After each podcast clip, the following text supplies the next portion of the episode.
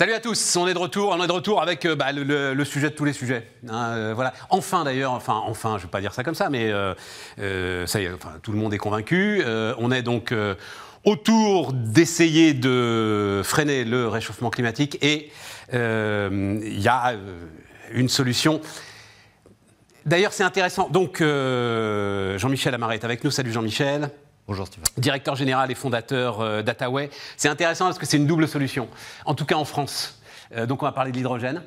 Euh, il y a un sujet évidemment autour de une alternative pour essayer d'émettre moins de carbone, mais il y a aussi un aspect réindustrialisation. Exact. Hein, il y a, il y a les Oui. deux, et tout à coup, on a des responsables politiques qui se disent tiens, là, on a peut-être l'occasion de monter une filière naissante et d'essayer euh, d'installer sur le territoire l'ensemble de la chaîne de valeur. Alors, allons-y. Attaway, t'es où justement dans la chaîne de valeur? Alors dans la chaîne de valeur Attaway euh, De l'hydrogène, hein, de, évidemment. de l'hydrogène, on conçoit, on fabrique, euh, on installe et on maintient des stations hydrogène pour recharger des véhicules, tout type de véhicules, qui, euh, qui sont des véhicules électriques, mais avec, en stockant l'énergie sous forme d'hydrogène.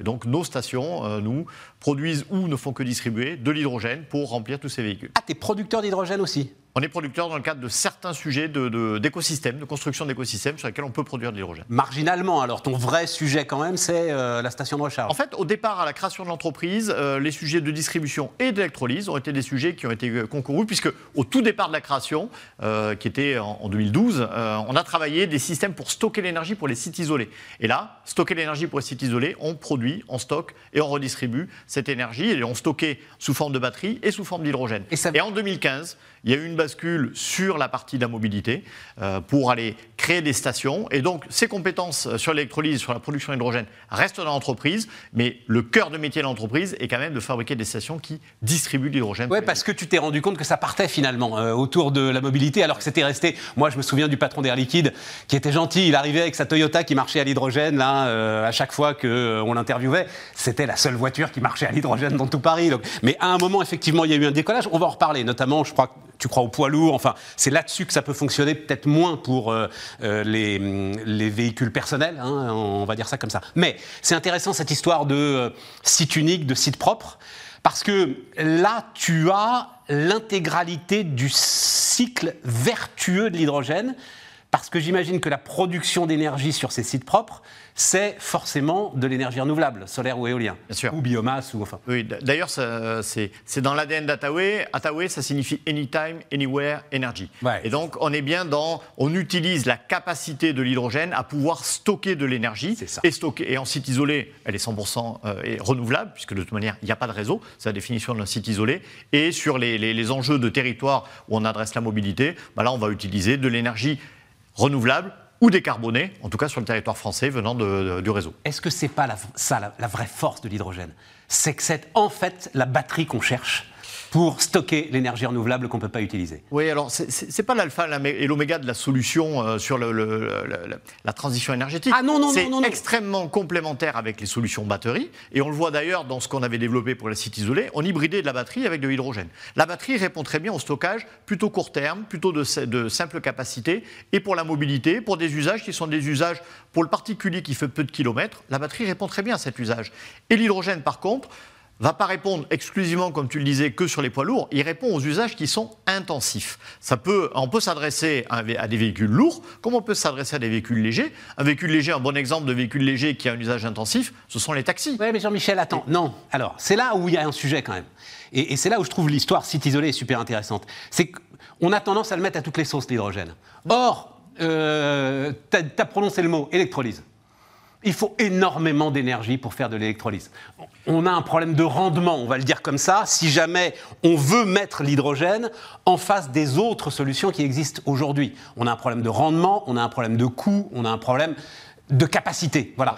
Ce que tu as pas avec cette histoire de site isolé que je trouve super intéressant. Oui, non, mais le site isolé, si tu veux, il y a des, c'est des enjeux qui concernent assez peu de, de- de personnes. Et pourquoi Attends, non, mais ah le- non, non, ça peut pas être, par exemple, la grande décarbonation de l'industrie et de la sidérurgie. Ça peut pas se faire. euh, Oui, mais on n'est pas en site isolé là. Il y a, il y a des, euh, dire, on est connecté à du réseau, on est interconnecté avec des plaques qui elles-mêmes sont interconnectées au niveau, euh, au niveau continental. Ouais. Dire, Il, y a, il y a quand même d'autres enjeux. Ouais. Et, et sur le sujet du, du rendement, euh, sur les sujets euh, de l'efficacité, euh, le rendement, très clairement, il est bien sûr moins bon qu'une batterie, mais on pas le même service. On est là pour stocker de manière massive, sur de la longue durée. Et, euh, et, donc on, et ce serait de toute façon de l'énergie qui serait perdue. Voilà, et d'assurer, et d'assurer en plus des logiques d'équilibrage euh, par rapport à des systèmes de production qui ne sont pas utilisés à certains moments et pour lesquels on va vouloir stocker de manière massive. Euh, qui se pose la question d'ailleurs du rendement d'un moteur thermique dans une voiture? Personne. Et pourtant, le rendement, il est largement plus mauvais que celui de, de, l'hydrogène. Donc on est à pas au même coût. Non, mais bien sûr. Et, ah pourquoi, bah et, pourquoi on n'est pas au même coût? Pourquoi on n'est pas au même coût? Tout simplement parce qu'il y a un enjeu qui a été hyper industrialisé depuis des dizaines d'années, alors qu'on est au début de l'histoire. Et c'est d'ailleurs là-dessus que c'est intéressant de faire le lien entre transition énergétique et réindustrialisation, puisque la réindustrialisation, c'est un enjeu qui a été identifié par les politiques. Et là, on travaille pour bâtir des usines, des sites qui permettent de passer à l'échelle pour réduire les coûts et massifier les usages, là où ça sera pertinent, en complémentarité avec les véhicules à batterie, hein, de euh, manière très claire. Euh, petite question, mais vraiment anecdotique. Euh, hydrogène vert, tu es pro-nucléaire, pas pro-nucléaire, c'est-à-dire pour toi, l'hydrogène vert est absolument et seulement euh, venu de renouvelable, ou tu peux tolérer le nucléaire pour faire de l'hydrogène sans carbone? L'enjeu, c'est la décarbonation. On est euh, c'est la décarbonation. Donc, on n'est pas uniquement renouvelable ou uniquement euh, où je suis pro-nucléaire. C'est pas ça le sujet. Par contre, de l'hydrogène produit à partir de charbon. ah oui. Ça, par contre, ça c'est, non, mais oui, mais c'est ce qui va se passer en Allemagne. on est, d'accord, c'est ça le truc. Ça peut hein. exister en certains endroits, hein, donc en tout cas pas en France, certainement. Mais de ce fait, il faut que l'hydrogène mais comme la batterie, hein, euh, soit utilisée avec l'énergie qui soit décarbonée. Sinon, on ne répond pas à ces enjeux. Alors attends, maintenant on va rentrer, euh, Jean-Michel, sur euh, exactement. C'est-à-dire, on a des acteurs euh, massifs. Euh, Engie veut investir massivement, Total veut investir massivement. Euh, où est EDF également. EDF évidemment, etc.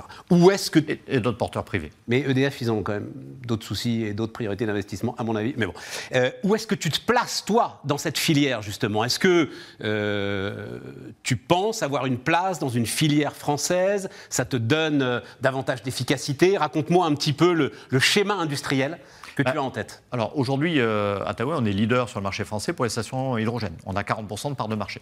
Ouais, Donc, euh, 30 stations. Oui, oui. Bah, oui, non, mais oui. c'est 40% de part de marché. On est d'accord, mais je ne veux pas minorer ton truc, juste voilà, donner les chiffres. C'est encore, c'est naissant, hein, euh, très clairement. Donc on est, on est dans ces phases de développement où les stations hydrogène sont déployées en France depuis 4 ans. Hein, donc euh, mesurons aussi euh, depuis quand euh, l'histoire est lancée. Combien tu peux en monter par jour, par mois bah, Aujourd'hui, on est, on est en train de bâtir un site, une usine, qui nous permettra de fabriquer une soixantaine de stations par an en France pour pouvoir le faire, et ensuite de bâtir d'autres partenariats en Europe pour attaquer les marchés européens.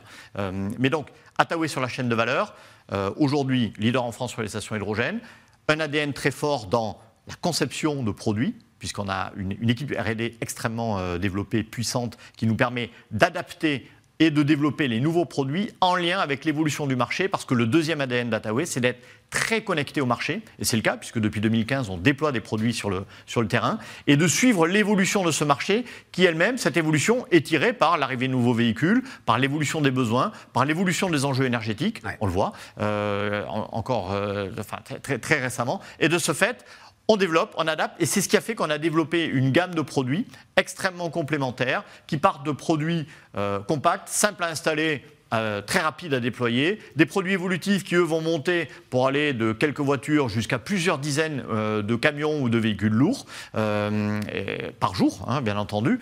et puis ensuite, une station mobile également qui, elle, permet de de se déplacer très facilement et de répondre à des besoins beaucoup plus ponctuels et demain à des besoins sur des chantiers euh, pour euh, décarboner aussi tout le sujet du bâtiment et des chantiers du bâtiment, puisque là, on voit rarement une pelleteuse aller à une station-service faire le plein, c'est plutôt une station qui est sur le chantier. Et donc, station mobile qui d'ailleurs été, euh, a été reconnue prix de l'innovation France Hydrogène cette année à Pau. donc, c'est développement de cette gamme. Non, mais c'est super intéressant parce que ce que tu nous dis, c'est c'est trop tôt pour faire des choix radicaux et massifs, non? Ah bah, tu dois être le, finalement la taille relativement moyenne te donne une souplesse, une agilité pour pouvoir suivre le marché au moment où il va vraiment massivement se décider. Oui, tout à fait. Et on, sait développer ces produits, on développe des produits qui sont extrêmement fiables et adaptés aux besoins du client. Et à côté de ça, euh, on est connecté en termes de service puisqu'on accompagne les clients. Quand tu me posais la question, quelle est notre place sur la chaîne de valeur On n'est pas uniquement un fabricant, on accompagne le client. Parfois même, on aide à définir ou à affiner le besoin avec le client pour justement répondre à des, à, des besoins très précis ou que lui-même ne perçoit pas. Euh, voire même, on est capable de co-investir à ses côtés pour l'accompagner dans la durée sur les projets et donc développer des écosystèmes avec lui. Allez Jean-Michel, une question fondamentale et une réponse brève. Qu'est-ce qu'on dit à tous ceux, tu les as peut-être entendus, hein, qui nous disent non, non, les solutions technologiques ne nous permettront pas de résoudre l'équation du climat, il faut changer de système toi, tu te bats pour les mettre au point, ces solutions technologiques. Il faut des deux, encore une fois. Je pense que les, des solutions tranchées, c'est jamais, euh, jamais noir ou blanc. Euh, on, va être sur. Il faut bien entendu travailler tous les sujets de sobriété, tous les sujets d'économie, éviter de gaspiller euh, de, l'énergie inutilement et avoir conscience de ce qu'est l'énergie et ce qu'on consomme l'énergie. Tu posais la question tout à l'heure comment est-ce qu'on fait pour décarboner l'industrie? C'est des, quantités d'énergie faramineuses. Donc, il faut avoir conscience de ça et être économe et en même temps travailler des solutions qui vont nous permettre de pouvoir mieux produire, de pouvoir mieux stocker et mieux utiliser cette énergie de manière décarbonée. Jean-Michel Amaré, donc, Attaway et les nouvelles solutions hydrogène.